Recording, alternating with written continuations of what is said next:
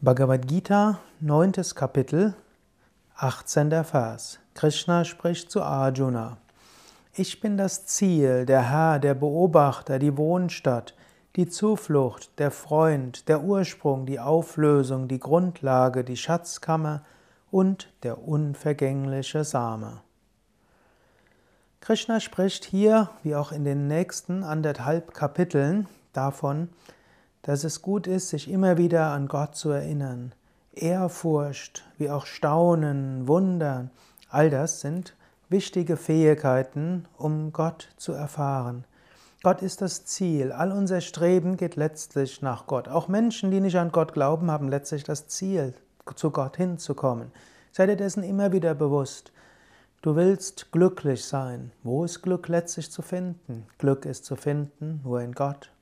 Du willst frei sein, du willst nicht an Notwendigkeiten gebunden sein, du willst nicht ohnmächtig sein, du willst frei sein. Letztlich, wahre Freiheit ist zu erfahren in Gott. Du willst immer mehr wissen, immer mehr erfahren, immer mehr verstehen. Das äußere Streben wird niemals ausreichend sein. Letztlich, die höchste, die eigentliche Erkenntnis, das Wissen, das dich befreien wird, ist Gott. Du strebst nach Liebe, du willst Liebe erfahren und Liebe geben. Jede menschliche Liebe hat ihre Begrenzungen. Du wirst niemals mit irgendeiner menschlichen Liebe dauerhaft zufrieden sein, denn du strebst nach Gott.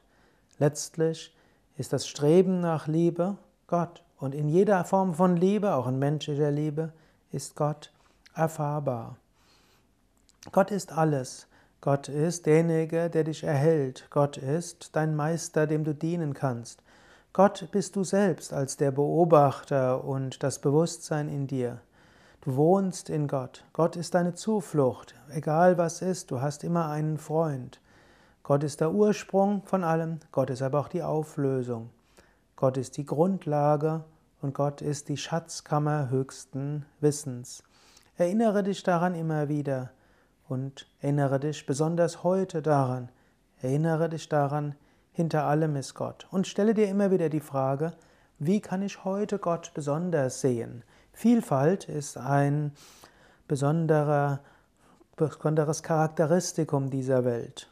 Frage dich jeden Tag von neuem und vielleicht zu jeder Stunde von neuem, wie offenbart sich Gott jetzt? Wo kann ich Gott erfahren? Wo kann ich Gott spüren?